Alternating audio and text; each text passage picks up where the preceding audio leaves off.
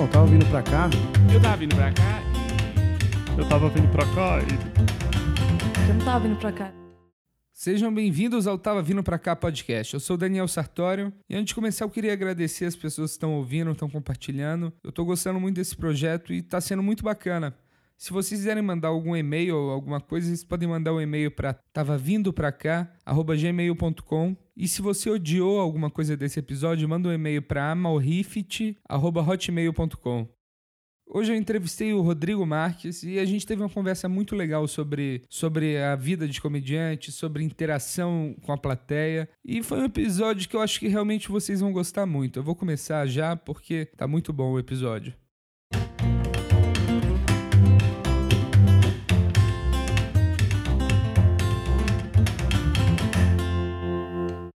Sim, aí, aí a gente vai falar de, de, de quê? O que é que a gente vai falar? Então, falar sobre como que foi o início, assim, você é de Recife, você começou a fazer há quanto tempo stand-up? Eu não tenho, eu não tenho muita certeza disso, porque é sério, galera, você me pergunta isso, eu não, eu não sei, eu acho que eu, eu acho que eu tenho de 6 a 8 anos. que você acha no início você não levou tão a sério? Não, foi o seguinte, é que eu fiz minha primeira apresentação no Recife, eu acho que foi em 2009, 2008, eu não sei, o final de 2009 ou o final de 2008, eu não tenho certeza. Sendo que foi um show só. Era um show do Murilo Gun lá no Recife, que ele botou como convidado o Danilo Gentili e o Oscar Filho. Ah, foi na época que o stand-up estourou aqui, então. É, e o Fábio Pochá também estava na cidade e também foi no show. Então o elenco foi Murilo Gun, Danilo Gentili, Fábio Pochá e Oscar Filho. E você? E eu, o, o Open, o Open da noite, meu primeiro show. E você fez quanto tempo? Fiz cinco minutos. Cinco minutos foi legal? Foi legal. Quer dizer, eu achei, né? Mas eu não, não lembro exatamente se realmente. Foi legal, mas eu consegui levar uma porrada de amigos. Tinha uns 20 amigos meus, acho que eles me ajudaram. Mas eu fiquei felizão. Aí, sendo que depois desse show, eu fui morar um ano fora. Fui morar um ano fora, eu morei em Lisboa, minha mãe morava lá, fui morar com ela. Porra, que legal. Fui pra lá pra trabalhar e tal, e não. Aí fiquei sem fazer stand-up esse tempo todo. Você tinha quantos anos? Ah, eu acho que eu tinha uns 21, 22. 22. Chegou a fazer faculdade, alguma coisa? Jornalismo. Jornalismo. Concluiu? Falta entregar o TCC. Aí as pessoas. Eu, eu comecei agora um processo da minha vida que eu comecei a mentir sobre isso. Porque eu verifiquei que ninguém, ninguém, ninguém pede o diploma, tá Ninguém ligado? pede o diploma. E toda vez que eu digo falta o TCC, cara, sempre vem um discurso da pessoa que é uma bosta na minha vida. Que a pessoa fala, mas é um absurdo, só falta o TCC porque você não completa. Aí agora eu- a pessoa fala, em faculdade eu faço, tem jornalismo, completou, eu faço sim. A pessoa, ok. E acabou o assunto. E acabou o assunto. Então, tipo, não faz nenhum sentido. né? Se aí, voltando, eu fui pra Lisboa e eu ficava assistindo esse. Ficava assistindo a gravação do meu vídeo lá. Todo dia, quase. Assistia o vídeo e fazia, cara, eu quero voltar pra fazer isso, quero voltar pra fazer isso. Aí eu juntei dinheiro que. Eu só fazia beber e farrear lá, na, lá em Lisboa. Eu morava perto de um lugar que era incrível, velho, que era cheio de bares, cheio de música e gente do mundo todo, tá ligado? Então eu tava lá de segunda a segunda, cara. Era, E você chegou a procurar alguma coisa de stand-up lá? Cheguei, mas era bem, bem nada. Praticamente inexistente. Aí eu queria voltar. Todo mundo incentivava lá, meus amigos, todo mundo incentivava eu não voltar, tá ligado? Porque eu só tinha feito uma apresentação, nem fazia sentido mesmo voltar. Mas aí eu juntei o dinheiro, que foi o único dinheiro que eu consegui juntar lá. Eu voltei sem porra nenhuma. Eu juntei o dinheiro da minha passagem de volta, comprei a passagem de volta, voltei e comecei a fazer stand-up um ano depois. Aí nesse ano eu fiz, deve ter feito umas três, quatro, cinco vezes no máximo, que era muito difícil arrumar show. Depois eu criei um grupo com três amigos, o Renato Bartolomeu, o Gustavo Pardal e o Kevin Silva. O Silva que tá, tá morando aqui em São Paulo agora. Ah, que legal. E todos, todos continuam fazendo stand-up, todos são, são incríveis, sou bem fã deles. E esse grupo deu, certo, a gente ficou fazendo stand-up no Recife durante muito tempo e eu vim morar aqui. Fim. E eu não, não, não sei quanto tempo, então, tipo, eu acho que eu, que eu faço profissionalmente, e profissionalmente mesmo deve ter uns 4, 5 anos. E você acha que tem uma mudança, assim, no- na sua cabeça? Porque, tipo, eu, eu trabalho, eu sou publicitário, eu trabalho muitas horas. E eu sinto que, tipo, eu poderia estar melhor, talvez, com o benefício de ter um pouco de ócio. Porque é muito corrido. Você trabalha, sai pro show, chega tarde, acorda cedo. E eu acho que isso deve ajudar muito o momento que o comediante vira um comediante profissional, que ele tá 100% pensando nisso. Mesmo que você não escreva nada em uma semana, você tá matutando alguma coisa. É, o fato de você conseguir ficar imerso na comédia. E eu, eu trabalhava como. Era funcionário, funcionário público, não. Eu trabalhava no sistema público de emprego. Eu dava entrada em seguro-desemprego das pessoas. Eu Seguro-desemprego. era esse funcionário. Por isso que no meu show eu gosto tanto de, de perguntar qual o trabalho das pessoas, porque eu trabalhei muito tempo com isso, fazendo. Trabalhando com o trabalho das pessoas. Eu tinha que descobrir qual era a profissão da pessoa, que as pessoas tinham. Tava CBO errado, cargo, enfim. E. E eu não lembro mais qual era a tua pergunta. Caramba, viajei no negócio do CBO. Não, tava falando sobre você ficar. Ah, sim, sim. Aí, aí eu, quando eu trabalhava né, no sistema público, velho, eu, eu trabalhava muito lá, então, tipo, eu ficava sem tempo pra poder pensar, pra poder escrever. E eu acho que realmente o ócio ajuda muito, velho. Você assistir um filme, velho, já dá um, um, um putas ideias, você lê um livro. Ou então, às vezes, você só sentar, parar, velho, ficar olhando para um nada, tá olhando pra rua, ou você sair pra dar uma volta. Acontecer coisas novas na sua vida, tá ligado? Quando você tá, tá imerso e voltado e pensando só pra comédia, eu acho que é muito melhor. Mas, infelizmente, é muito difícil você conseguir sobreviver só de comédia pra quem tá começando. Com certeza. Demora, tem que- tem demora que- muito Tem que manter dois empregos, ter- com certeza. O, o Tom Segura, ele fala, ele no show dele do Netflix, ele tem uma entrada que é muito legal, assim, que ele ele tá andando na rua e falando que o stand-up é, é o sonho dele. E, tipo, que todo mundo adora ele, só que em volta tá, to- tá todo mundo odiando ele, sabe? Sim. E é, e é engraçado, mas ele fala uma coisa que eu, que eu achei muito bacana, que é o, o, o comediante stand-up, o trabalho dele é viver a vida e reportar a vida. E é bem isso mesmo, de ter experiências, de procurar coisas novas, de... Tipo, É, a gente escreve muito o que, o que a gente tá vivendo, né? A gente escreve muito, muito o momento da gente. Meus primeiros textos eu falava de, de eu era solteiro, de como pegar mulher, de, de, de putaria, de balada, de vida louca. Aí depois eu comecei a namorar, o cara começa a escrever texto de relacionamento. Aí depois o cara começa a viajar, fazer show, aí o cara começa a fazer texto sobre viagem. Aí começa a acontecer alguma coisa, o cara começa a fazer boxe, o cara começa a falar de boxe, o cara tem um filho. Então eu acho que, que o stand-up é muito puro por isso, porque a gente sempre tenta procurar escrever realmente o que a gente tá sentindo e o que tá acontecendo com a gente, acho que no momento. Por isso que às vezes o cara fala, ah, eu tô perdendo tesão de fazer esse texto. Ele tá perdendo tesão de fazer esse texto porque já saiu um pouco meio que do. já não é uma realidade Já não é a realidade né? da vida dele. Ele já não consegue resgatar a- aque- aquele sentimento de, de pureza que a, gente, que a gente tem quando a gente escreveu aquele texto que a gente tava realmente vivendo naquele momento. É. Então quando o cara ele tá só, tá só repetindo. E eu acho que o trabalho do, stand-up é um, é um pouco diferente do ator. Acho que a gente tem mais dificuldade a gente conseguir emplacar o, o sentimento que a gente quer na piada. Então eu acho que quando a gente tá fazendo alguma coisa que é recente, que é o que a gente tá vivendo, eu acho que fica muito mais fácil pra gente atuar esse sentimento porque fica real. É. Não dá pra escrever sobre o que que você não viveu, né? O... Tem, tem uma galera que tenta umas paradas loucas dessa de, de falar que. Ah, não sei o que, meu pai morreu, o pai do cara tá vivo. Tem uma galera que não.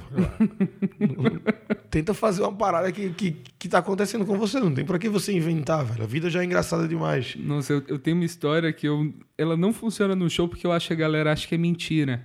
Que, tipo, eu tava no avião, o avião quase caiu, assim, foi um horror. Ele arremeteu, ele bateu a roda no chão e depois subiu de novo, porque tava chovendo, não conseguiu pousar. Já, já rolou isso comigo. E eu acordei, eu tava dormindo, eu acordei com impacto, assim, e a galera chorando e gritando. E eu olhei pra trás, o André Marques estava lá chorando. e eu fiquei feliz, porque se eu fosse morrer, pelo menos o, o André Marques estava indo junto. Só que Mas tu, teu nome não ia nem aparecer, cara. não ia nem aparecer, mas pelo menos isso, ah, o Daniel morreu como? Ah, morreu no avião do André Marques. Morreu no avião do André Marques. Essa é uma referência boa. Essa é Né? uma referência boa. Ele tava magro ou tava gordo? Tava gordo, acho que foi por isso. Uma vez o avião arremeteu comigo, assim, que eu tava com muito, muito, muito, muito sono. E eu fiquei sem ter certeza se ele tinha arremetido ou não. Porque eu lembro quando ele arremeteu, eu acordei meio que assustado, eu olhei pro lado, todo mundo assustadão, tá ligado? Aí eu voltei a dormir e fiquei sonhando, caralho, acho que o avião arremeteu. Aí quando eu acordei, tava todo mundo de boa. Nossa, quando aconteceu comigo, eu nem sabia o que, que é. Nunca tinha ouvido essa palavra. Arremeter? Ah, não, eu tava ligado, então não, eu fiquei tão tenso por causa disso. Mas na hora eu já comecei a pensar, Chapecoense, fudeu, velho. O cara começa a pensar, Mamonas, fudeu, fudeu, fudeu, fudeu, fudeu, fudeu. Aí eu voltei a dormir. Era muito sono, velho. O... E e quando você decidiu vir para São Paulo, foi em que momento da sua carreira? Você tinha acabado de entrar para a Culpa do Cabral? Não. Eu. Eu sempre fui um cara que eu. No início da minha carreira, e até há pouco tempo atrás, eu era um cara que eu queria ser o humorista do Recife. Eu ia ser um cara que trabalha, fazia stand-up no Recife. Fortalece já, a cena lá. E fortalecia a cena e viajava pelo Nordeste. E, e vinha uma vez por mês para São Paulo para fazer uns shows, só para manter o contato com, com o pessoal daqui e tal, o circuito. Era isso que estava na minha cabeça, estava tranquilo. E apareceu o, o Comedy Central, me chamou para fazer o, o A Culpa é do Cabral. E que eu comecei a ter que vir muito para São Paulo. Muito, muito, muito, muito, muito. Teve um mês Começou a aparecer mais show três aqui vezes, também, né? três vezes para cá num mês. Teve uma vez que eu vim para fazer uma prova de roupa pro, pro A Culpa Sério? do Cabral. É sério, uma prova de roupa pro A Culpa do Cabral. Eu, eu tinha eu tinha um evento de noite para fazer em Porto de Galinhas, que é uma praia lá, lá, em, lá em perto, perto do Recife, em Pernambuco, e eu tinha que provar a roupa pro programa. Então eu saí do Recife de meio-dia, vim para cá, passei o dia provando roupa, voltei, quando eu cheguei, peguei o carro, fazer o evento e voltei para casa, velho. Aí nesse dia, quando eu tava voltando de viagem de pro Recife, eu disse, cara, não dá mais. Não dá mais porque o Comedy Central vai falar uma hora. Ah, foda-se, vamos arrumar alguém que tá aqui, cara. Ele não É. tá gastando passagem pra esse cara trocar roupa. Disse, Gastar passagem, o tempo de. Eu Disse, não, acho que eu sou um cara substituível. não, não confio tanto em mim assim, não. Ah, eu tinha. É porque eu tinha, eu tinha muito medo, cara, de. De abandonar tudo no Recife, tá ligado? E dizer, velho, eu vou. E eu não tenho a menor ideia do que vai acontecer. E a primeira temporada já tinha acontecido. E todo mundo dizia que eu devia vir, todo mundo dizia. E, cara, foi a melhor coisa que eu fiz na minha vida. E você já conhecia a galera, Ah. assim? Você já era amigo da- da- dos comediantes de São Paulo? Já, já, já conhecia, já. conhecia uma porrada de gente. Eu já tinha vindo várias vezes, várias vezes. Já era. Já ficava na casa dos meninos. No prédio, eu já ficava muito no prédio que eu moro hoje. Ah, É. Onde morou o Ventura, o Nando, o Afonso e o Albani. Aí eu ficava muito no AP deles. Aí fui morar agora lá e o Albani foi morar em cima comigo. Aí morei eu, o Albani, Castilho e o Luca. Sendo que eu já ficava muito nesse AP, então já era, já era amigo da galera. Mas, cara, quando eu cheguei aqui em São Paulo, velho, eu fiquei muito feliz que aqui, pô, tem muita noite, a gente viaja muito, é mais fácil de acesso para fazer show em, em outros locais.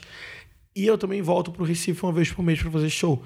Então, eu chega, chegando aqui, eu vi que eu conseguia fazer os dois. Mas isso de voltar pra Recife é, é algo que você faz, você sente que precisa pra cena, né?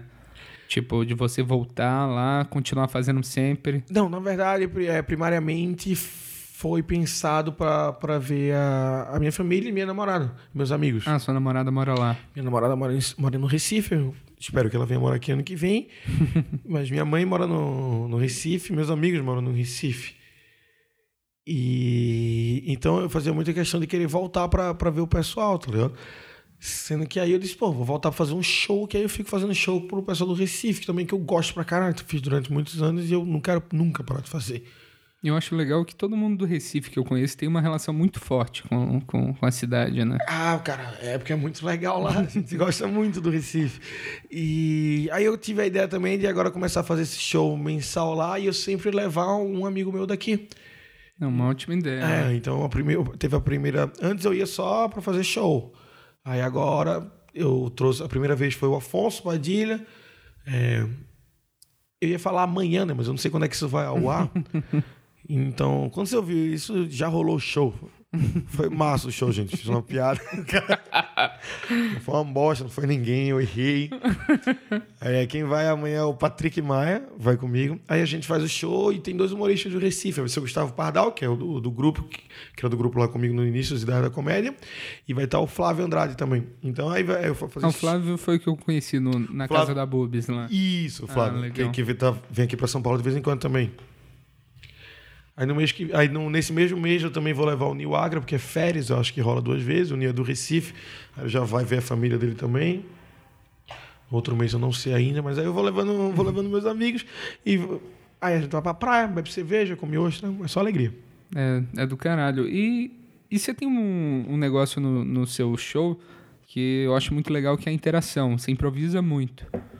E como que foi, assim, pra começar a improvisar? Porque muita gente tem medo de conversar com a plateia, né?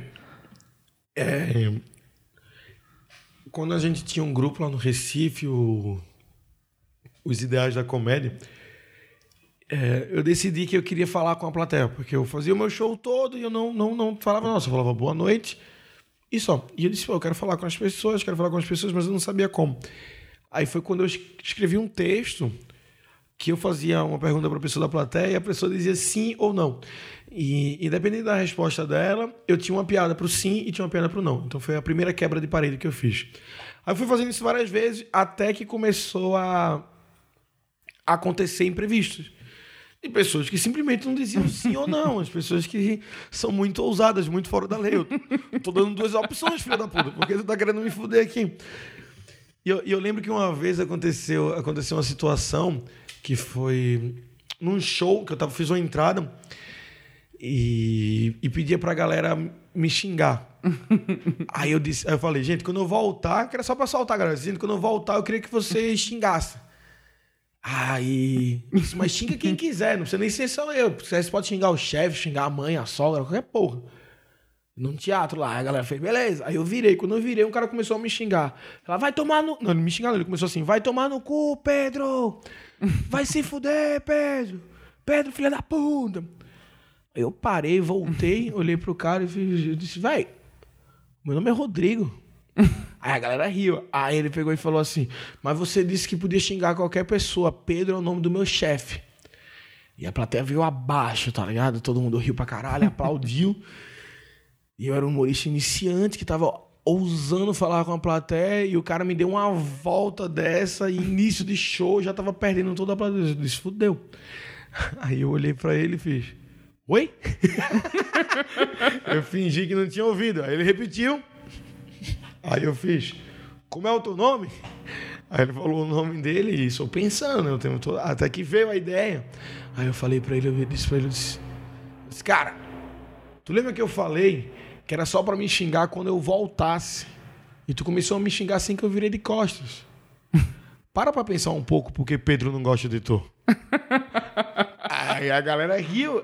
Aí eu fiz, caralho, como é legal isso. Se você conseguir. Porque eu achei muito legal, não foi nem a resposta e a galera ter rido também. Porque nesse momento eu nem acho, eu nem, nem creio que seja uma disputa. Eu acho que foi legal porque o cara falou uma coisa engraçada. É muito legal quando o cara falou uma coisa engraçada e eu falei outra coisa engraçada e todo mundo riu duas vezes.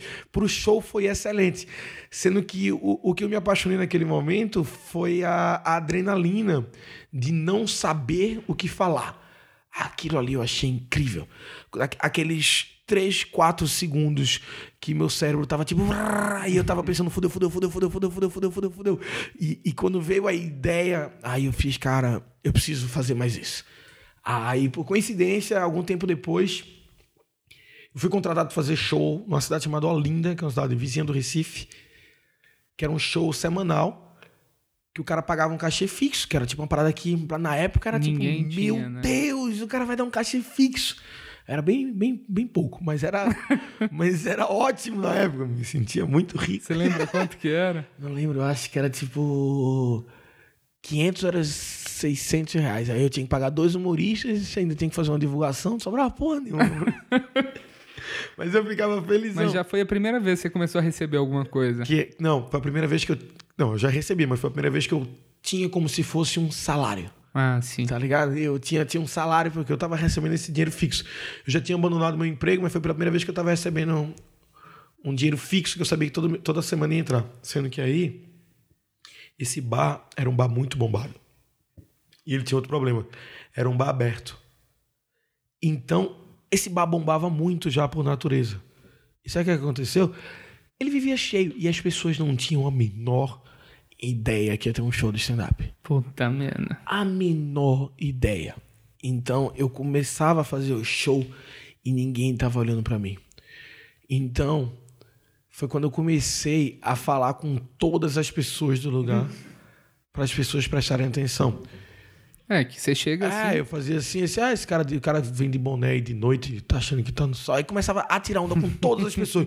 E o cara começava a notar que as pessoas estavam olhando, eu começava a falar do que ele tava vestindo, de quem é que tava na mesa, e as pessoas em volta começavam a olhar para eles e rirem, porque eu tava tirando onda das roupas, das coisas dele.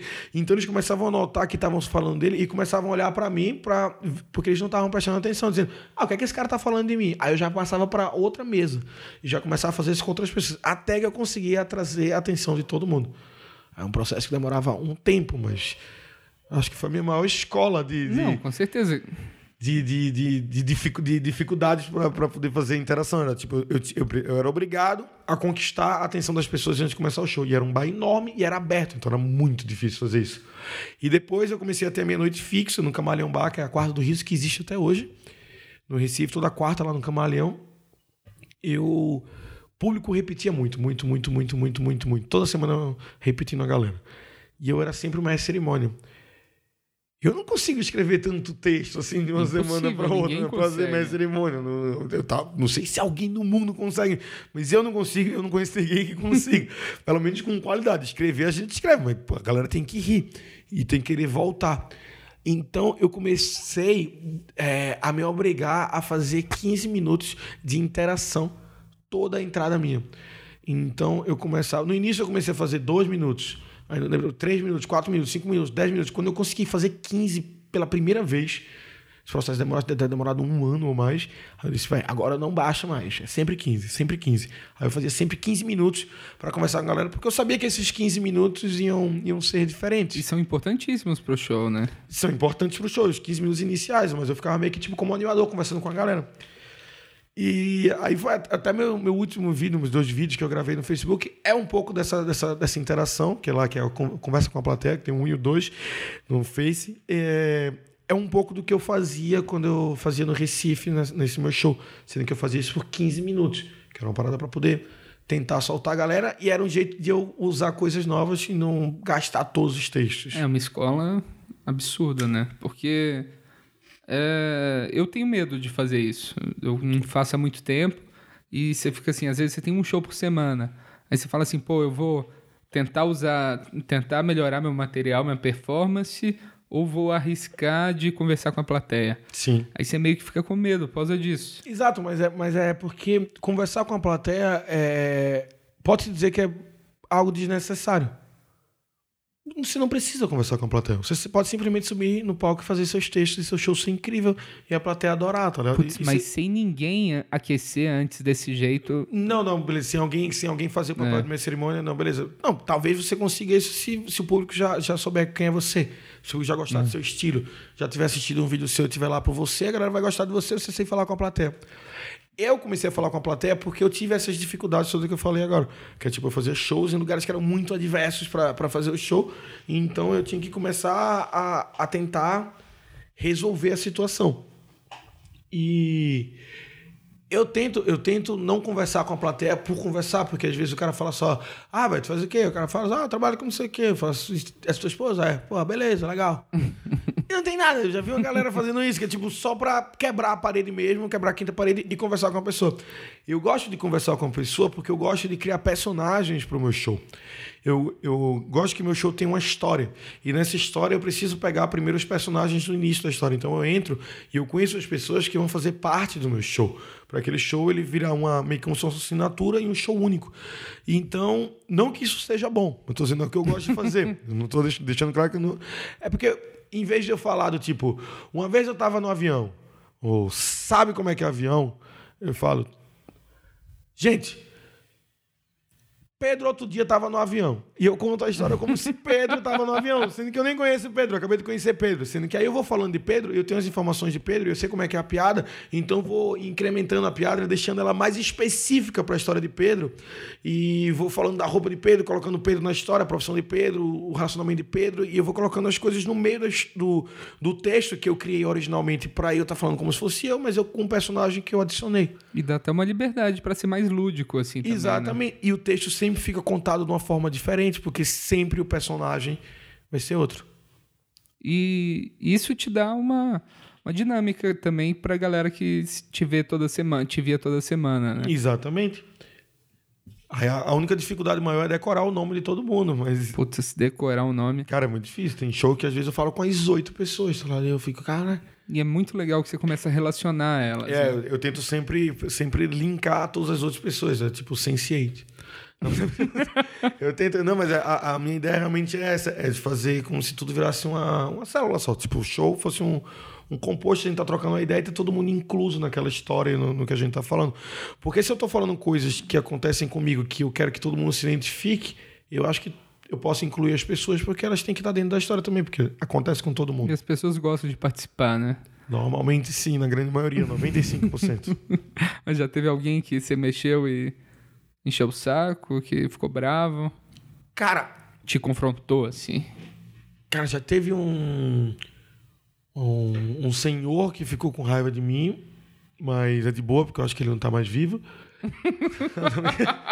Não, ele era muito velho, cara, ele era muito velho.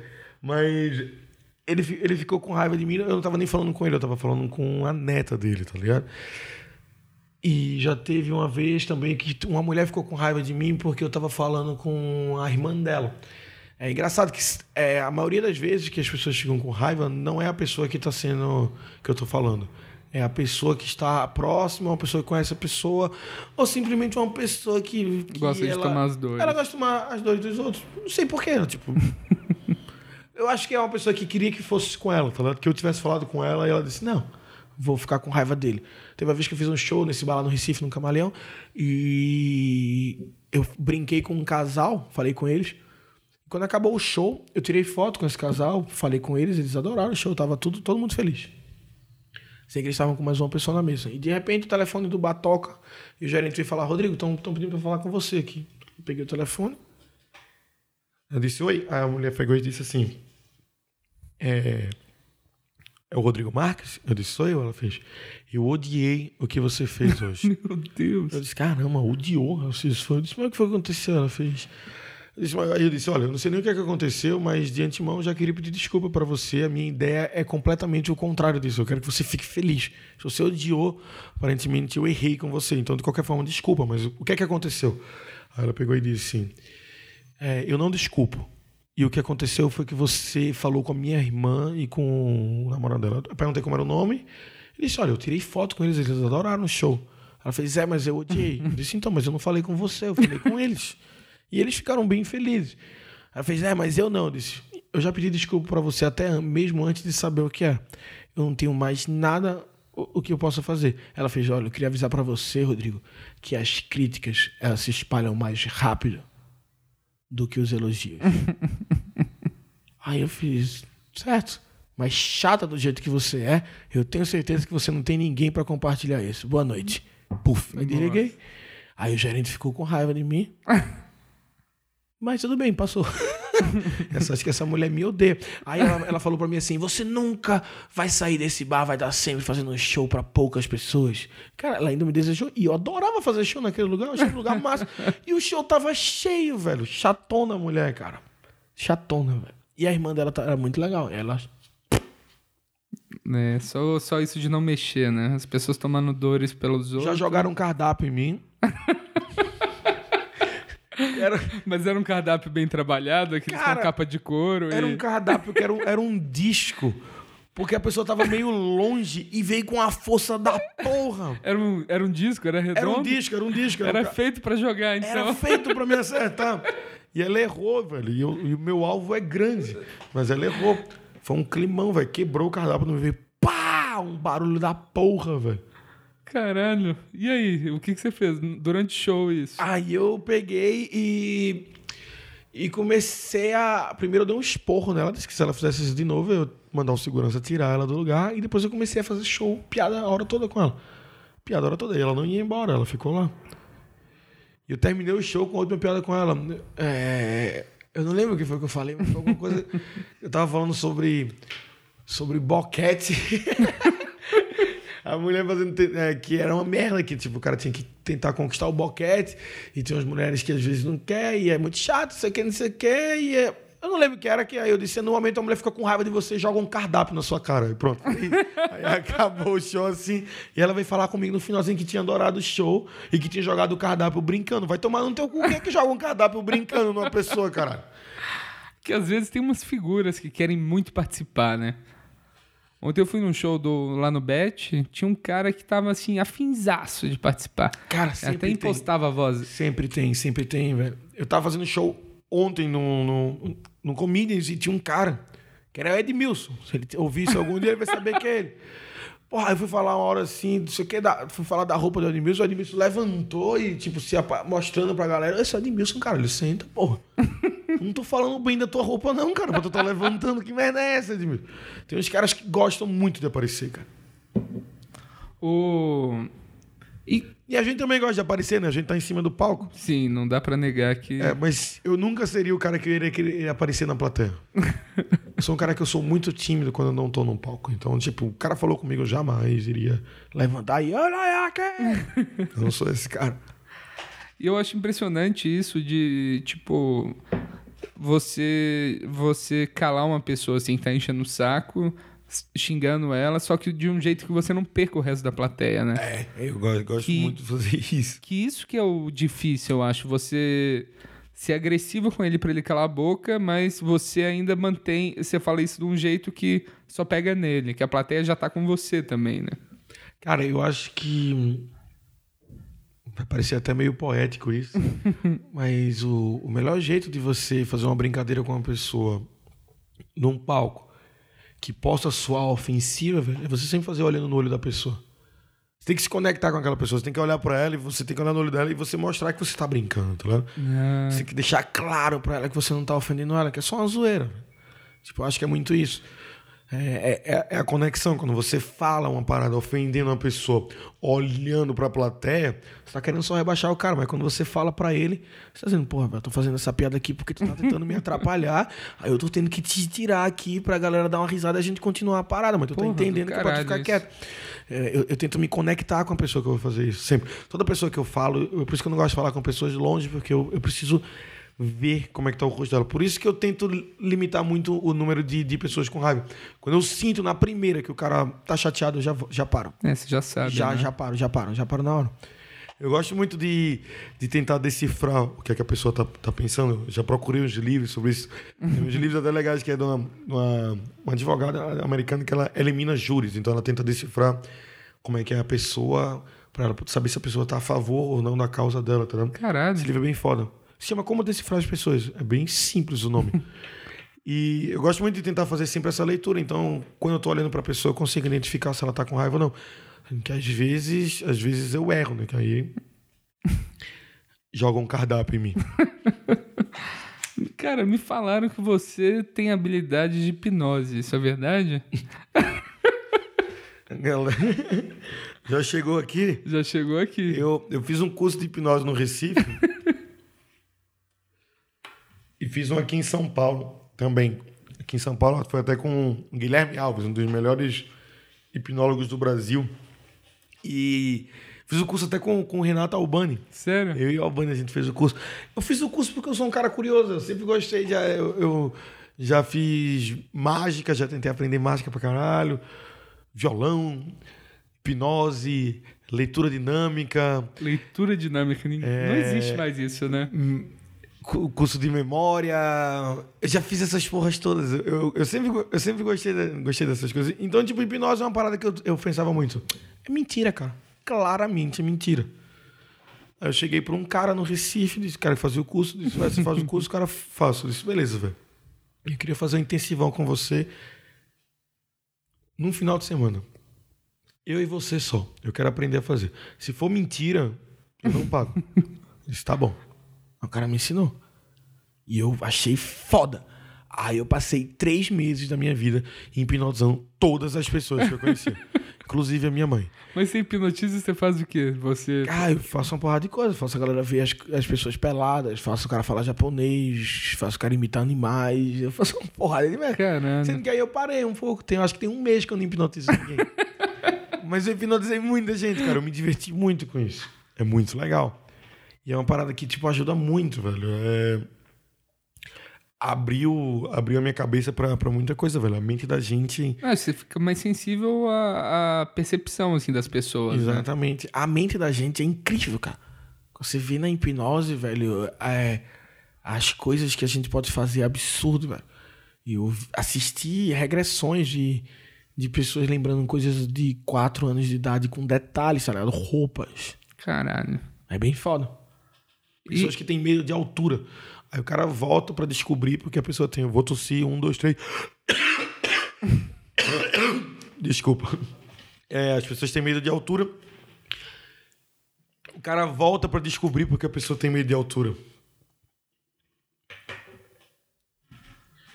viu, tá- tava numa menina que tinha medo de altura porque ela lembrou dela pequeno que ela ia para um apartamento da avó dela, que tinha uma parte da, da, da varanda que era vidro embaixo. Então, às vezes, ela ficava ali e ela ficava meio que desesperada, mas ela não conseguia sair daquela parte, e ela ficava olhando pra altura embaixo. E ela nem, nem lembrava disso. Aí chorou pra caralho. E hoje em dia tá aí fazendo bang jump. Nessa parte do bang jump eu não sei. Só achei que a história ia ficar mais legal se hoje em dia ela tivesse no bang jump. Porra, do caralho. E, cara, você você começou a fazer a culpa do Cabral. E como que foi esse início, assim? Que, tipo, você não... Foi uma projeção muito grande no, do programa, não foi? Você não era tão conhecido aqui em São Paulo. Cara, é... o Cabral eu nem esperava que ia ser chamado. Eu sou o único cara do elenco do Cabral que quando ligaram pra chamar eu pensei que era trote. é verdade. eu sou o cara que confia tanto no trabalho dele. E me ligaram e disse: Não, isso é trote, cara. Certeza que estão ligando errado. Eu já tinha feito dois especiais pro Comedy Central do Stand Up Comedy. Eles me ligaram me chamando pra fazer o programa e eu fiquei feliz pra porra. Como eu fiquei feliz. Eu lembro que assim que ligaram pra mim, eu desci, comprei 12 Heineken de 600 e fiquei completamente bêbado. eu, meu irmão e minha mãe. Ah, cara, foi um, foi um dia muito feliz. É, eu não tinha a menor ideia do que era o programa. Eu não tinha a menor ideia do que era, mas eu fiquei muito feliz com o formato quando me contaram e quando me disseram que ia ser. Eu disse, pô, vai ser muito legal isso. E quando eu soube qual era o elenco, aí foi que eu realmente eu fiquei muito, muito, muito feliz. Eu não sei chegar em mim porque é um programa que é tipo uma ideia que seja que sejam humoristas de cada região. Então, né, tipo, eu fui selecionado para ser o humorista que, que representasse o Nordeste. E eu realmente fiquei honrado com isso e o programa, ele, ele, ele surpreendeu a gente, velho, porque ele é muito legal de fazer. É tipo, só eu trocando ideia com quatro amigos e a gente conversando. E já são pessoas que você já tinha uma relação, que são seus amigos Já era dia, né? fã, já era fã. A única pessoa que eu não conhecia era, era o Rafael Portugal. Que eu nunca não, não, não conhecia ele, conheci ele na Argentina. Na Que Argentina. é, que é onde a gente grava o programa. Eu conheci ele lá. Ainda grava lá? Ainda gravamos lá. Conheci ele na Argentina. A gente, quando, quando a gente foi gravar, e eu já me apaixonei por ele de cara. Um cara realmente incrível. e é o que a gente tava conversando até antes de gravar sobre pessoas que, que são engraçadas naturalmente. Sim. O Rafa é o cara mais engraçado naturalmente que eu conheço. Caralho, deve ser. Ele é muito engraçado naturalmente. Ele. Só falando, ele- ele andando, faz Rafa. o Couto também é um cara que eu acho muito engraçado naturalmente. Tem uns caras na comédia que eu acho muito engraçado naturalmente. Tipo, velho, anda, anda aí pelo corredor. O cara andou, eu acho o cara engraçado. O cara andando no corredor. Eu acho isso foda. É uma, é uma vantagem muito grande, assim, pra começar, né? Você Com já, tem, certeza. você já tem um jeito engraçado. Que eu, eu tive dificuldade. Eu, sei lá, eu era engraçado de falar alguma coisa engraçada, não de ter um jeito engraçado. E você fica nesse. Demora muito pra você se descobrir, assim, no palco, né? Que tipo, como que você vai falar, com que entonação você vai falar, que tipo de piada você vai falar. É, demora muito você entender quem, quem, quem você é no, no palco, né? Qual é, qual é o seu o seu alter ego no palco, como é que É. como é que você vai ser. Eu eu realmente sou um cara tímido e então no palco meus primeiros shows eu era um cara tímido, então eu fazia o show praticamente sem me mexer. E eu comecei a testar várias formas, até que eu realmente consegui encontrar que eu acho que isso meio que sou eu mais agitado, meio que sou É, eu mais Você um pouco. eu- eu mais no mais acelerado um pouco, É. mais gritando, mais brincalhão. Acho que, que é isso. Acho que você tem que encontrar como é que você é, porque quando você encontra como você é no palco, fica muito mais fácil para você escrever para você. Com certeza. Que acho que. Você, eu imagino que de- deva ser uma chavinha que vira, assim, né? É, Você meio que percebe em algum momento. E você começa a escrever e você vai escrevendo e você vai ouvindo o jeito que você já fala no palco enquanto você está escrevendo. É, eu acho que quando você consegue. Mas eu, eu acho também que, que não é o, o final, tá ligado? Ah, não, não. Eu acho que é um primeiro. Eu acho que é. É um primeiro grande step que você é um- pula. assim. Exatamente, exatamente. Eu acho que, que é, é, é bem, bem metamorfose. Ela vai mudar, ela vai mudar com certeza. Hum. tá? E eu acho que vai ser uma luta eterna para você achar como é. Mas quando você tem, pelo menos, nem que seja esse um ano, que você encontrou como é que é a sua persona desse ano, de- do que tá acontecendo, eu acho que já é incrível. Pra- Pelo menos pro cara que tá escrevendo, fica muito mais legal você escrever sabendo como é que você já vai falar. Em vez de você escrever e depois você pensar como é que você vai falar aquele texto e, e mudar palavras para colocar de formas mais coloquiais ou tentar deixar o texto mais orgânico e mais natural para uma conversa, eu acho que quando você encontra o jeito que você já fala, você já escreve do jeito que você já fala. É, eu, eu, eu tive esse problema, assim. Agora que eu tô começando a escrever mais como eu falo também. É, Que porque normalmente a gente tenta- escreve muito, muito formal, né? Você tá acostumado a escrever de forma formal, né? Exato, e não, faz nenhum sentido. O jeito que a gente escreve formalmente para falar no stand-up não funcionaria. É, eu não sei, o Ventura já deve escrever o texto dele botando E aí, cachorro? Tá ligado? tipo. E você redige tudo no, no É, eu no escrevo, papel. no meu já, já boto. Ah, caralho. já, já, já vou escrevendo com, como eu falo mesmo. Do jeito que eu acho que eu vou falar no, no palco. É isso, esse momento assim que eu tô esperando, que você vai, você tá, eu tô com um ano e meio por aí de comédia e você vai cortando, cortando piada, Uhum. aí tipo eu tô com um ano e meio e eu tenho sei lá seis minutos que eu confio, que eu confio mesmo assim, Que tu acha muito forte, né? é que eu acho muito forte e tipo em algum momento eu tenho que conseguir aumentar esse material, né? Que eu começo a fazer uma piada tá funcionando, a piada nova ela sempre vai estar funcionando melhor do que a antiga. E nesse processo você vai eliminando, vai eliminando, vai eliminando, porque você não tem oportunidade de fazer tanto tempo também, né? O... Cara, sinuca de bico isso aí. É uma sinuca de bico. Você começa, mas tipo, tá guardado. Eu vi um comediante falando que, tipo, É porque sempre você vai entregar o texto melhor que você já contou várias vezes. Mas, mas diga como é dentro. É, ele falou que, tipo, as ideias que você tem iniciais, assim, de.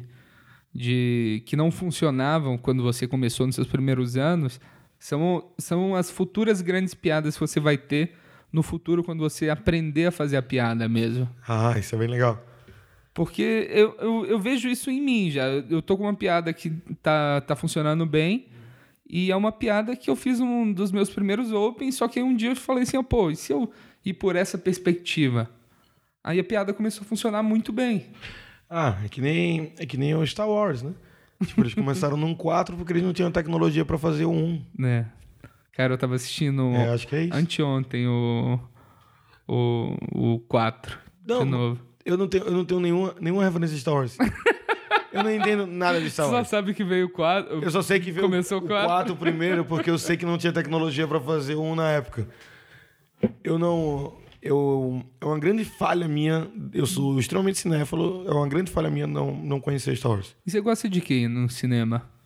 Você gosta muito de Tarantino? Tarantino, é seu favorito? Scorsese.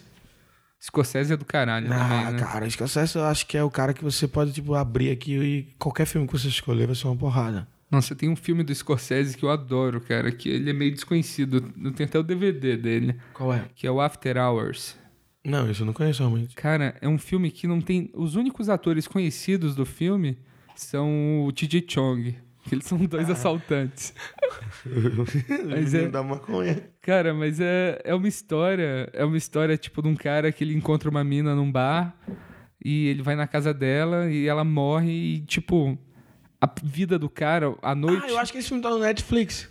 Será que tá? Eu acho que eu tá, eu acho que eu vi essa sinopse outro dia e botei na minha lista. Porque eu, Porra, tomara que porque eu sempre é dou uma olhada lá no Scorsese pra ver se entrou alguma coisa nova dele. Que tá batendo uma preguiça, eu parei de baixar filme. Antigamente eu era um cara pirata da internet, eu baixava filmes. É, que é tão mais fácil assistir, você tem que mudar meio o seu mindset, né? Porque, tipo, antigamente você falava, eu quero assistir aquele filme, eu vou baixar aquele filme. Isso. Agora você procura coisas pra assistir dentro do catálogo que tem. Exatamente. É. Antigamente eu lembro que eu ficava é, esperando as legendas ficarem prontas. eu ficava, tipo, já saiu a versão do filme, agora falta a legenda ficar pronta. E eu ficava, tipo, procurando filmes é, em sites de filmes. Eu botava, tipo, melhores filmes do- de todos os tempos.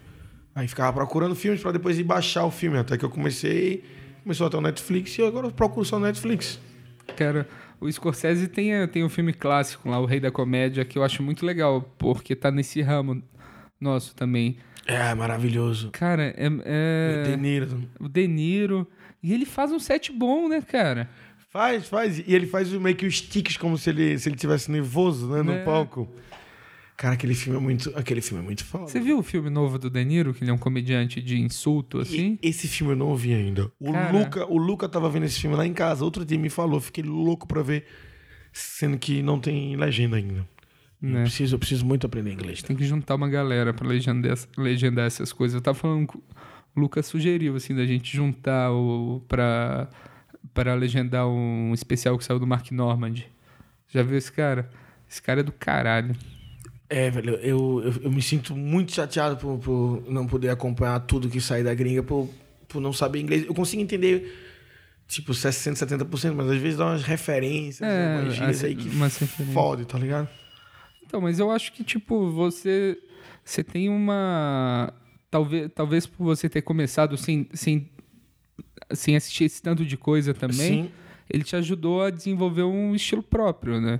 Porque você começa a ver um monte de coisa de um monte de gente, você tenta assim, ah, vou, vou ver, pegar um pouco disso, pegar um pouco daquilo. Hoje em dia tem muita coisa, então tem muita referência. As pessoas fazem. Você começa a ver, você fala, pô, tem um pouquinho disso, tem um pouquinho daquilo. Às vezes você tá ouvindo uma banda, tá tocando uma música e fala, pô, isso aí parece um pouco Cazuza, isso aí parece um pouco É. Led Zeppelin, sei lá, e o cara tá às vezes fala, isso aí parece um pouco o Cypher, agora ele é um pouco meio que Carlin ali. Isso aí é Jim Jeffries, isso é putaria. Então, tipo, o cara começa a sacar um pouco referência. É, Talvez, talvez seja um pouco bom esse, esse início brusco às cegas, para poder você meio que autodidaticamente criar os, a sua, o seu, seu, seu jeito, o seu estilo, né? É, que apesar de já, já estarem fazendo há anos lá nos Estados Unidos, a comédia eu acho que é algo muito natural pro ser humano, né? Porque, tipo, é basicamente uma pessoa falando uma história engraçada que você vai rir. Então, É, eu, eu acho dá pra surgir do nada, assim. eu acho que que tipo a comédia no Brasil tá, tá, em, tá em evolução. Tipo, a gente tá, tá iniciando pra caramba. E do mesmo jeito que nós, humoristas, estamos iniciando, a plateia também tá iniciando. O Netflix, obviamente, tá ajudando isso, mostrando os stand-ups de fora, mas muita gente assiste stand-up de fora e não gostam. Porque o estilo de humor já é muito diferente, que é um estilo de humor que eu creio que seja pra onde a gente tá caminhando. Sim. Então, então talvez por um momento um cara que é, que é teu fã, Sartório, e tu é fã de quem? Qual é teu humorista preferido? Puta, cara, eu Não, gosto algum- muito... algum que você gosta, não precisa ser Jeff- Eu gosto muito do Jim, Jim Jeffrey, meu Jim Deus, eu sou apaixonado por ele. É, pronto. Talvez um cara que seja muito seu fã, Sartório, ele pode assistir seu show e assistir o Jim Jeffries. Ele vai gostar provavelmente mais de você. Sim, com certeza. Sendo que você vai evoluindo a sua comédia, e ao mesmo tempo que você vai evoluindo sua comédia, esse cara que é seu fã, ele vai acompanhar o seu trabalho. Então, ele também vai evoluindo como plateia junto com você. Então, quando você chegar no nível que o Jim Jeffries está hoje, o Jim Jeffries vai estar muito mais lá na frente. Sendo que esse cara que começou contigo, ele vai ter um nível de conhecimento de comédia muito maior. Nesse momento, ele vai assistir o Jim Jeffries e vai ver que o Jim Jeffries é muito melhor do que tu. Então, na verdade, a gente tá trabalhando na comédia para mostrar que a gente é um bosta. Acho que é isso. É, ótimo raciocínio. A gente trabalha contra a maré. tá? Se a gente parar por aqui, galera, todo mundo vai achar a gente bom pro resto da vida. A gente tá evoluindo pra gente mostrar que todo mundo é ruim. E, cara, um- uma coisa que eu acho que é um mercado, assim, que não foi atingido ainda, mas eu, eu tenho vários amigos que depois eu comecei a fazer stand-up vieram me falar, pô, cara, eu adoro o Luis C.K., assisti, assisto todo o show que ele lança todo ano. Ah, cara, isso é bem legal E, de esse- saber e isso. essa galera não vai no show de stand-up, porque eles têm uma visão preconceituosa do, do Do stand-up brasileiro. stand-up brasileiro. Faz sentido. Que eles só conhecem quem bombou há 10 anos atrás. É porque. É porque, velho, a gente pega um Richard Pryor fazendo uma parada em 1960 que já era foda, tá ligado? Uma parada incrível. E, e a gente aqui no Brasil, a gente cresceu vendo. Não, não, não querendo diminuir o estilo de humor que a gente cresceu assistindo. Não tô falando isso. Eu tô falando que a gente cresceu com um estilo de humor muito diferente. É, uma criança americana, ela tava vendo o Carlin, o Pryor, vendo, vendo, vendo stand-up. E a Sim. gente tava vendo outro estilo de comédia. A gente tava vendo, sei lá, os Trapalhões, Praça Nossa. Praça Nossa, Zorra Total. A gente tava vendo o formato de piada. Então eu acho que é, um- é um- é quando um, cara veio e fez stand-up pela primeira vez, que eu vi o, aqui no Brasil, o Rafinha, o Danilo, a velocidade que vinha a piada e a, e a quebra, a quebra me surpreendeu, tá ligado? Quando o cara mandou, sei lá, meu, oi, meu nome é Rodrigo e o de vocês não, eu disse, eita porra, que bicho inteligente do caralho. você nunca viu, caramba. Sendo que, obviamente, você vai evoluindo na- no stand-up, você fala, pô, isso é uma piada muito, muito simples. Mas aquela velocidade e aquela inversão, tipo, me chocou muito. Disse, caramba, isso é muito incrível. Porque Que é um eu- trabalho tipo de mágica, né? é, eu, eu não precisava mais ficar esperando aquele tempo todo da história de Pedrinho pra poder rir depois de dois minutos. É. Tipo, o cara me fez rir em três segundos e daqui a cinco segundos eu já tinha rido de novo. Fazia, caralho, eu tô rindo da outra, caralho, calma. e eu fiz, meu Deus, isso é incrível. Sendo que eu acho que o outro estilo de comédia, eu acho que é maravilhoso também. Sendo que eu acho que tem públicos e públicos, tá ligado? Sendo que eu acho que agora no Brasil o stand-up vai, vai começar um público novo, que é tipo, é a parada mais do, do, do imediatismo. Sim. Tipo, eu acho que o outro é mais, mais poético, tem uma, uma história mais bonita, uma, uma nuance, uma pausa do stand-up é mais pá, pá, pá, e a gente vai, vai fazendo a galera rir, tentando fazer a galera rir mais rápido. Eu acho que não tem nenhum estilo de comédia no mundo que, que seja tão rápido como o Ah, stand-up. com certeza não. Cara, você é, existem filmes que conseguem fazer tipo stand-up, tipo Top Gun. Top Gang, cara. Meu Deus, como Top Gun é Eu- incrível. Você eu tá reassisti assistindo isso, pouco tempo. dê um pause, assiste Top Gun e volte. Top Gun é muito É uma piada a cada 12 segundos, até menos. É marcado, é marcado. Assista aquele filme com cronômetro. É incrível. Não tem um momento, cara, que não tem uma piada. cara. Imagina esse trabalho de roteiro. Nossa, deve ser muito E difícil. os caras fizeram isso há Por isso ninguém anos. faz hoje em dia. Porque é difícil pra caralho pra fazer. Cara, é. Você fica nocauteado de piada, velho. Top Secret, você já assistiu? Que é com Val Kilmer. Que ele é um agente secreto que. Que anda de. Que faz. Caralho, surfa com metralhadoras. Não, esse eu não vi, não. Cara. É bom? É a mesma coisa, assim, é do caralho. Ah, caramba, eu gosto muito desses filmes. Top Gun 2. Top Gang 2 é muito melhor que o 1. Top Gun 2 é maravilhoso. Tem o. É, eu não sei se é uma, uma comédia. É mais, não, não é mais um besterol americano. Então, esse é do Kevin Smith. Cara, esse é muito bom, cara. Esse é muito bom. É muito bom. Eu lembro do ter um personagem negro e ele fala, em alguns momentos, alguém tá todo mundo falando, ele fala alguma piada. Aí ele fala: Eu sou um personagem negro, tenho poucas falas, mas quando eu entro é sempre risadas. Aí daqui a pouco ele solta uma e ele fala: "É, Todo mundo sabe que infelizmente eu não vou poder durar até o final do filme, porque eu sou o único negro aqui do grupo, então eu vou ser o primeiro a morrer. Aí dá uns 30 e poucos minutos de filme ele morre. Fala: Tá vendo? É muito bom. Dá, dá, dá uma pausa, vamos pegar uma cerveja. Vamos. Já volto. Quer falar sobre esse, esse lance? Você tem vontade de escrever um filme? Porque eu tenho vontade de escrever um filme. Eu, eu sempre quis, quis ser o cara que ia ganhar um. Desde de pequeno, pequeno, era um sonho de criança. Que eu queria ganhar um Oscar de melhor roteiro original. Melhor roteiro Melhor original. roteiro original. Uma criança muito louca, cara. Criança bem entendida. Queria jogar, o cara fala, não, queria jogar futebol, queria ser astronauta. Eu disse, não, eu quero ganhar um Oscar do original. Aí chegava e aí, Brasil? Primeiro Oscar do Brasil, chupa a sociedade. Um sonho bem idiota. Mas aí depois, obviamente, eu melhorei esse sonho. O sonho de escrever um filme. O sonho, na verdade, é esse. Não, tipo, Era uma criança que queria ganhar um prêmio, que eu acho que ela achava que era legal, tá ligado? Sendo que, tipo, eu quero escrever um filme e eu sempre fiquei inventando uma desculpa de que para eu escrever esse filme eu precisava ter 30 anos. Porque eu achava que eu precisava ter bagagem cultural para ter 30 anos para poder escrever um filme. Sendo que eu tenho 29 agora. Faço 30 em fevereiro, então E é o único plano que você tinha pros 30, por enquanto. é a única coisa que eu tenho marcada aí para fazer com 30 anos agora é escrever o filme que eu me prometi a mim mesmo que ia escrever quando eu era uma criança. Então eu não posso decepcionar aquela criança. Eu vou escrever esse filme. A partir do dia 9 de fevereiro. todo mundo Podem, podem sabendo que eu- cobrar, mandei uma mensagem estarei escrevendo meu filme. argumento. Não sei se vai ser comédia, não sei o que vai ser ainda, mas eu vou escrever um filme aos 30 anos. Não sei nem se vão, vão querer. Eu não sei nem pra quem eu ofereço. Não, mas é, um, mas é um caminho possível, né? Tipo, vários comediantes conseguiram fazer filmes por causa do stand-up. É, eu acho que é tipo. Isso que eu acho interessante. Porque quando eu, quando eu era.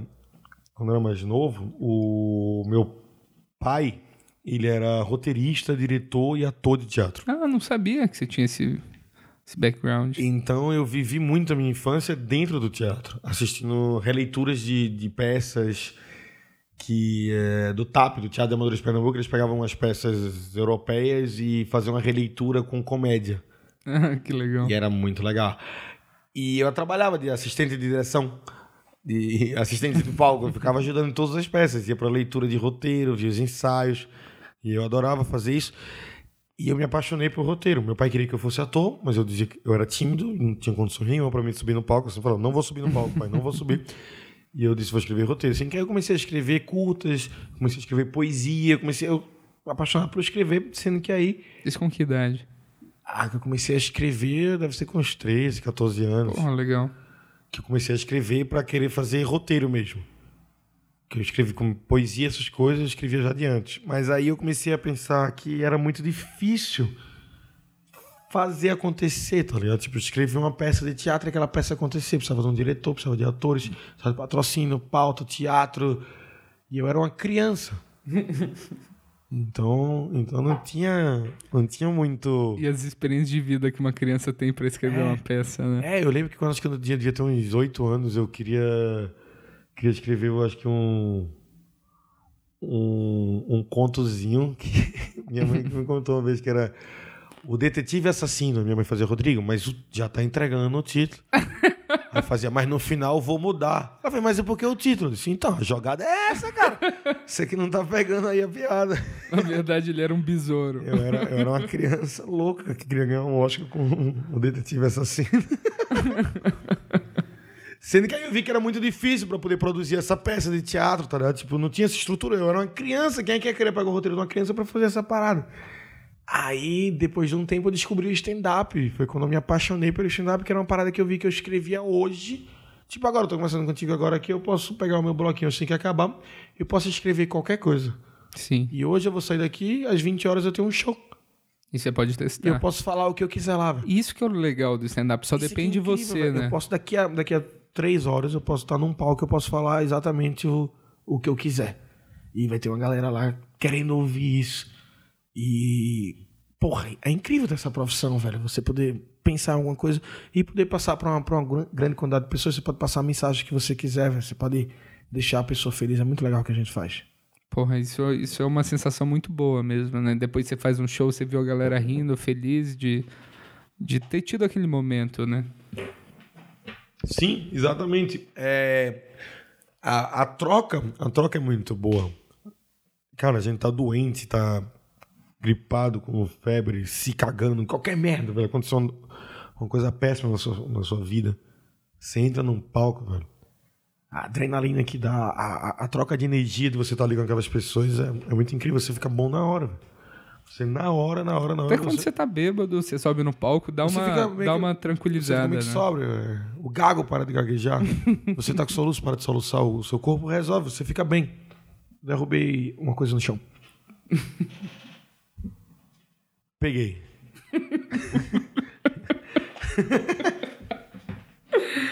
Cara, e. E agora você tá, com, você tá fazendo um solo, né? No. No, Frei, no Frei Caneca. Não, eu, eu teve o festival de férias no, no Frei Caneca. Tá tendo ainda, né? Do Risadaria. Do Risadaria e eu. Não, não, do Risadaria não. Festival de férias é uma coisa, o Risadaria é outra. Ah, eu É. achei que era do. Achei que era não, não, um são, festival. são dois, dois festivais diferentes. E eu fiz o meu show solo lá, que é O Problema é Meu. Foi a primeira vez que eu fiz ele em São Paulo. É, que eu nunca tinha visto nada É, de seu de solo. E eu mudei o nome, coloquei umas coisas novas, então é meio que um solo de um pouco diferente do meu primeiro, que eu fiz algumas vezes, e agora eu tô querendo realmente começar a fazer mais, mas não foi. Não, não cheguei a entrar em temporada no Frei. Ah, sim. Mas eu vou começar a viajar com ele. Já, tô com o interior marcado, eu vou, vou fazer umas viagens.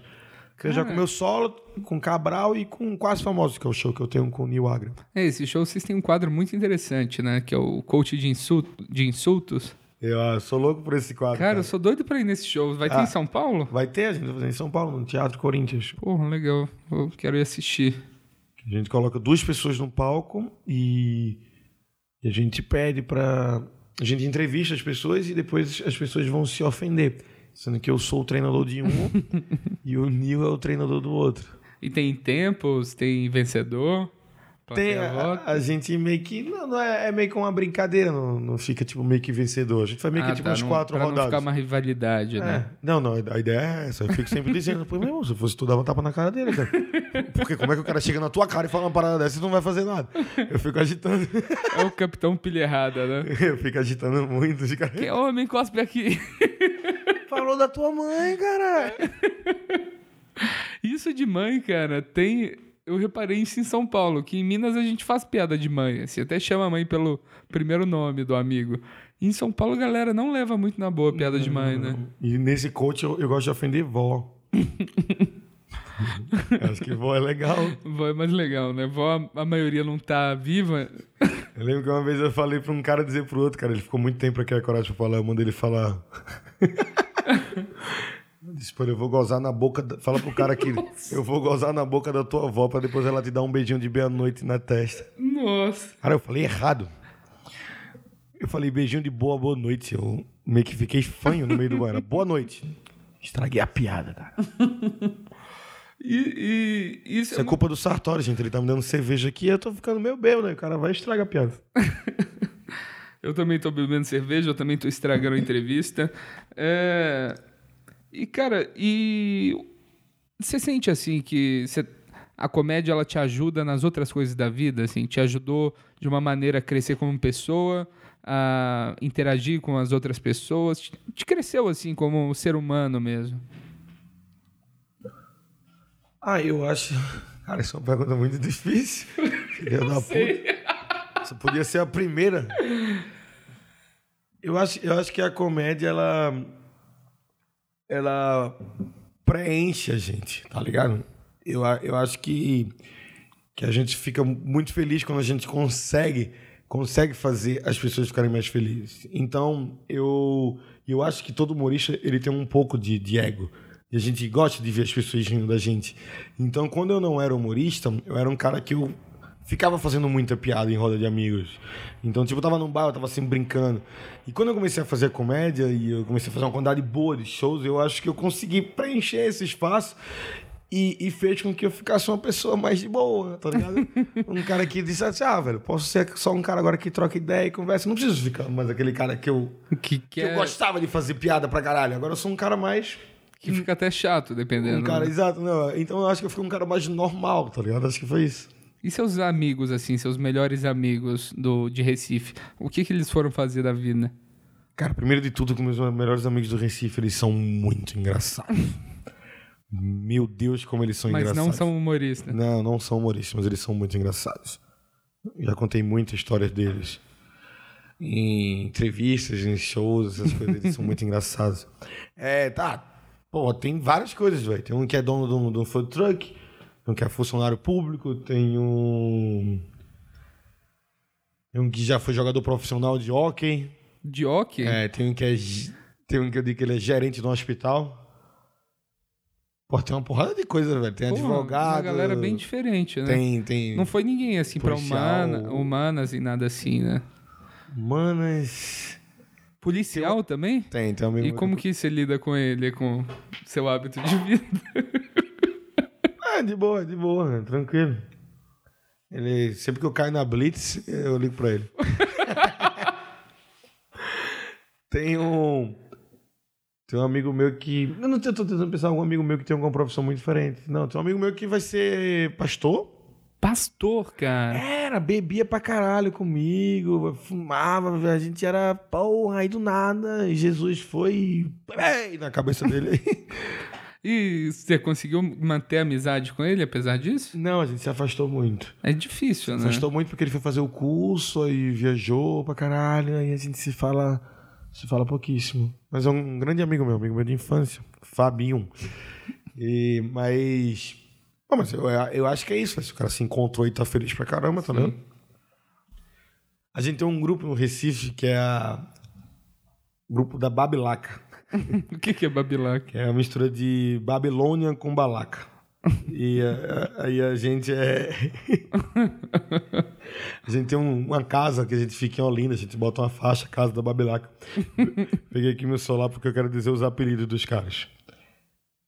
Tem um cara que o apelido dele é Pino, Pinho. Pino, porque ele é pequenininho. O outro que é Caicó, porque ele estudava numa sala onde só tinha gente que torcia pro, pros outros times da cidade ele torcia pro Santa Cruz. E o Santa Cruz perdeu pro Corinthians de Caicó. O apelido do cara virou Caicó, cara. O nome O que cara é, significa Caicó? é uma cidade. Ah, perdeu pro Corinthians de Caicó. Corinthians de Caicó. Achei Foi uma que era- humilhação muito grande pro Santa Cruz ter perdido pro Corinthians de Caicó. Se alguém de Caicó estiver ouvindo isso, pode ficar ofendido. Não, não fique. O, Corinthians de Caicó aparentemente é muito bom, tá ligado? Ganhou do Santa Cruz, cara. Eu não conheci o Santa Cruz, eu conheço, mas o Corinthians de Caicó, não.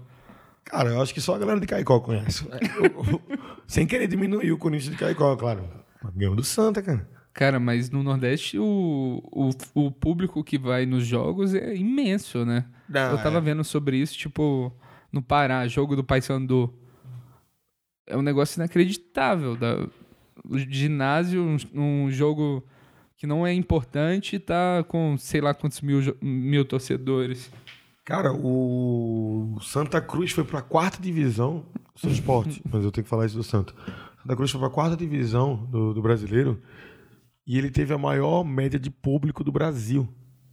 Caralho. Ele tava na quarta divisão, cara. Isso é foda, né? Ah, A galera, a galera gosta de sofrer. Não, o Pablo aí fazendo sucesso. Nossa, Bem que tá- Pablo já, já parou de fazer sucesso, né? Pablo? Pablo era um cara. Tudo. Ah, sim, eu não sei se lembro, ele chegou lembro, aqui em São lembro. Paulo. Eu, a- em Minas eu não, não cheguei a ouvir muito que eu era bem bloqueado assim para outras coisas, além do rock, sei lá. Que eu É, era, eu tava na fase que eu só podia ouvir música revoltada. Tu tava puto. Tava puto, né, cara? Adolescente puto da vida, não vou ouvir música brasileira. Mas eu acho que faz bem o cara ficar puto.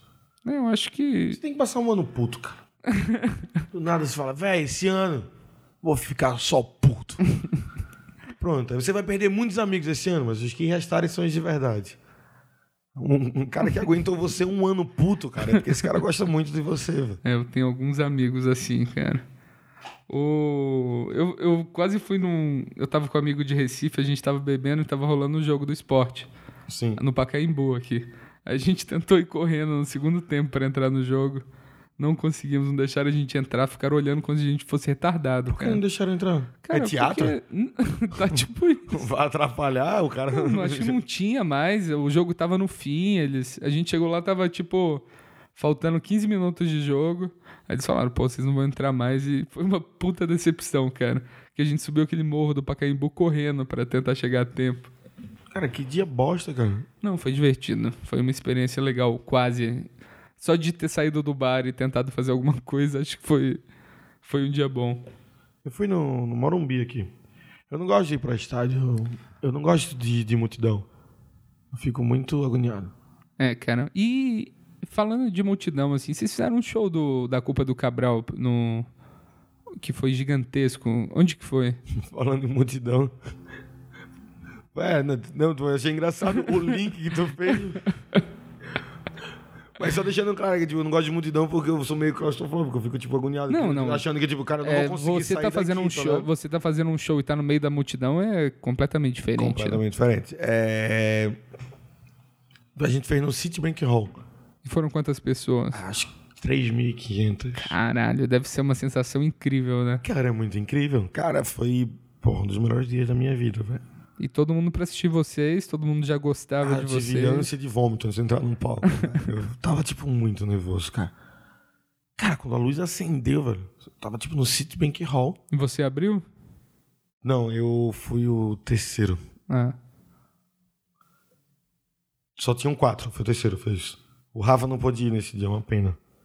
Mas, velho, quando a luz acendeu assim, e você olha pra um lugar que tem 3.500 pessoas que, tipo, estão querendo ouvir o que você tem que falar, velho, é muito foda. Deve ser uma sensação foda, né? É muito foda, velho. E você pensando, tipo, em, em quem, em quem já teve naquele palco, tá ligado? Sim. Que é o Citibank Hall, cara. Tipo, o Citibank Hall é claramente não era uma parada que tava nos meus planos pra 2017. claramente.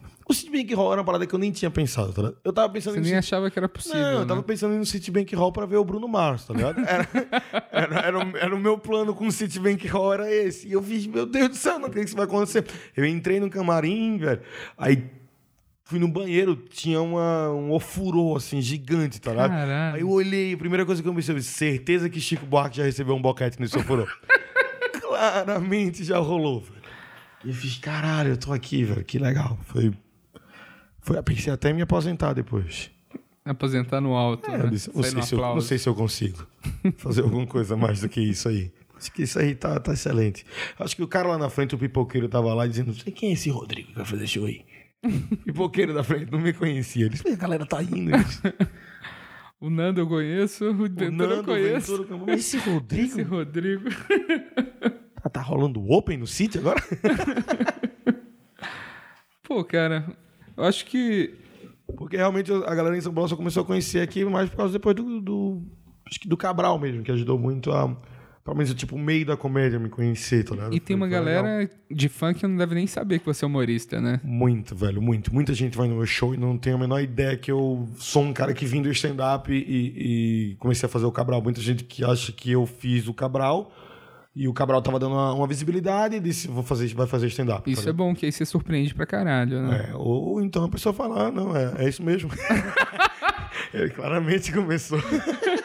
Cara que não tem nenhuma confiança Tá no trabalho dele.